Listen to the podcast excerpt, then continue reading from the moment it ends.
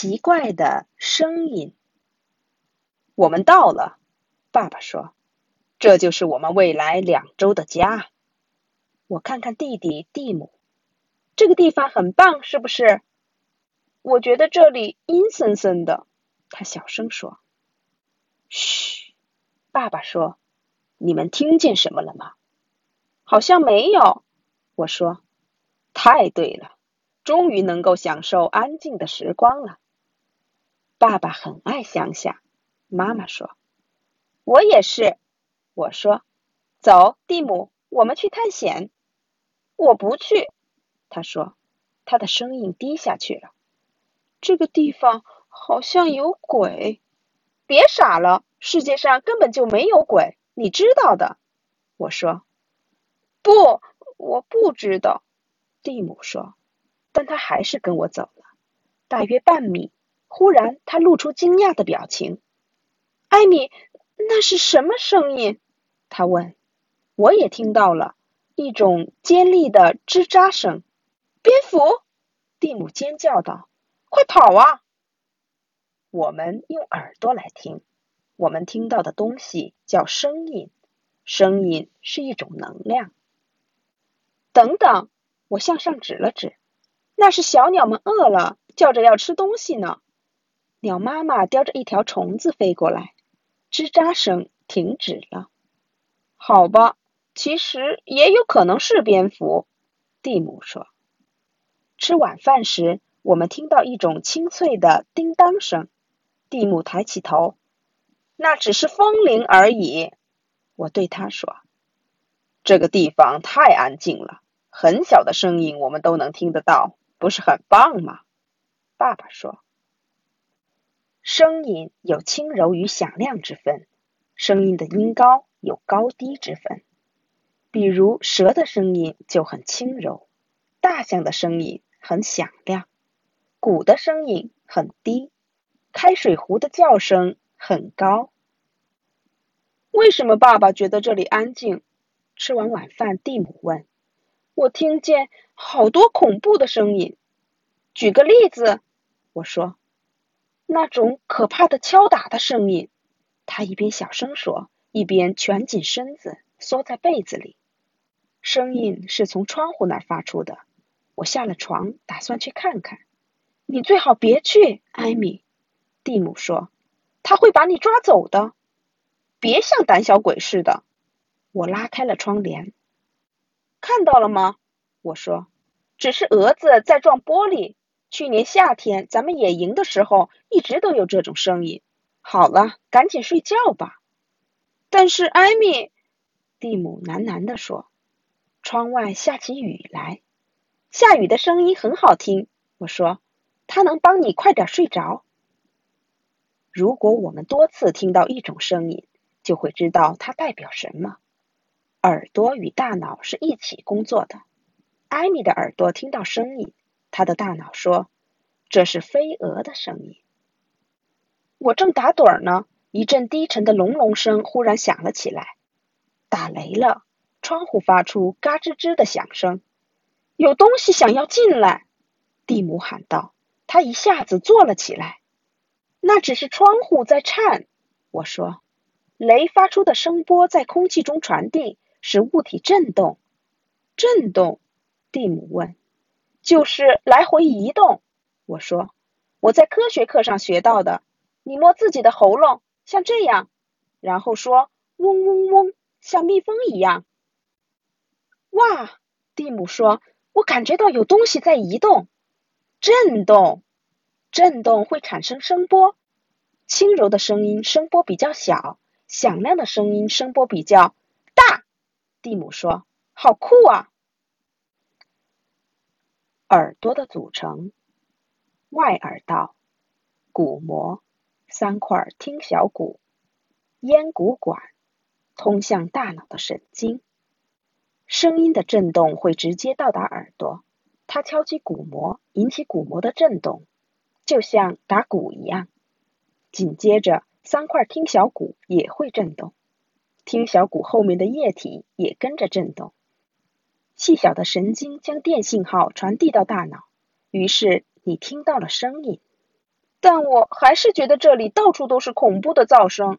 蒂姆说：“你知道吗？”我说：“你制造的噪声比这里所有的噪声加起来还要多。我们可以上床睡觉了吗？”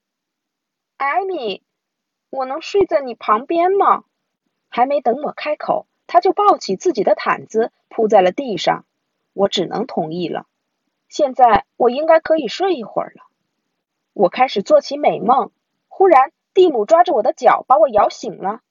艾米，醒醒！他小声说：“有东西在楼梯上走，发出嘎吱吱的响声。”我听了听，一点声音也没有。捂上耳朵，继续睡觉吧。我说：“你可以通过捂耳朵来消减声音，过大的音量会损害听力，所以有时候我们要戴护耳器来阻隔噪声。交通噪声和过大的音乐声也会损害听力。”虽然不是一次就造成损伤，但会一点一点侵害听觉。这时，我们听见楼下有东西摔碎的声音。这次是我从床上跳了起来。我们最好看看是怎么回事。我说。蒂姆摇摇头。好吧，我自己去。我对他说。等一下，蒂姆说。我来了。我把手指放在嘴唇上。蒂姆点点头。我们轻手轻脚的下了楼，窗外一道闪电划过，紧接着是一声炸雷。蒂姆紧紧的抓着我的手，厨房的门慢慢开了。原来是爸爸，他手里拿着一个巨大的三明治。啊，我希望我没吓着你们，他说。谁？我们吗？蒂姆说。我俩四目相对。我肚子饿得咕咕叫，睡不着。爸爸说。抱歉，把你们吵醒了。我摔碎了一个盘子。嗯，你们饿吗？不，谢谢。我们太困了，不想吃东西。我说。我们回到楼上，蒂姆终于睡着了，我也是。就算外面有暴风雨，也不能把我们吵醒。爸爸的肚子饿得咕咕叫，声音很大。其他由身体发出的声音大多不容易听到，听诊器。可以把它们放大。啊，这真是一个安静而平和的地方。吃早饭时，爸爸说：“妈妈笑了。”蒂姆才不觉得这儿安静。我嘲笑道：“只要有一点小小的声音，他都觉得是鬼。”不，我没有。蒂姆说：“昨晚是……那是因为我不知道是什么发出了那些声音。现在我好了，我觉得很好。”那就不要再提闹鬼的房子，不要再怕鬼和怪物了。咱们说定了好吗？好，蒂姆说。他真的做到了。他一整天都没再提鬼的事儿。傍晚，我们出去捉萤火虫。忽然，一种低低的呜咽式的声音从远处飘来，呜呜呜啊啊，呜呜。那是什么声音？我问。我从没听到过这种声音。我克制不住自己，我害怕了。我们去看看，蒂姆喊道。他飞跑着穿过田野，我跟在后面。回来！我大喊。呜咽声似乎是从一间旧棚里传来的。我们走近的时候，声音变大了。我们距离声源越近，听到的声音也就越大，因为声波在声源处最强。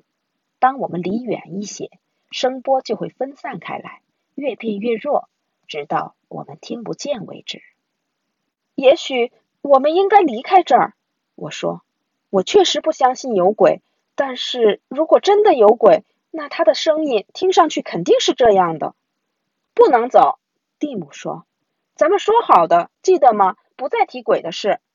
我简直不敢相信蒂姆接下来的举动。他走进了棚屋。别进去，蒂姆。我大喊，尽管心脏跳得厉害，我还是跟着他进去了。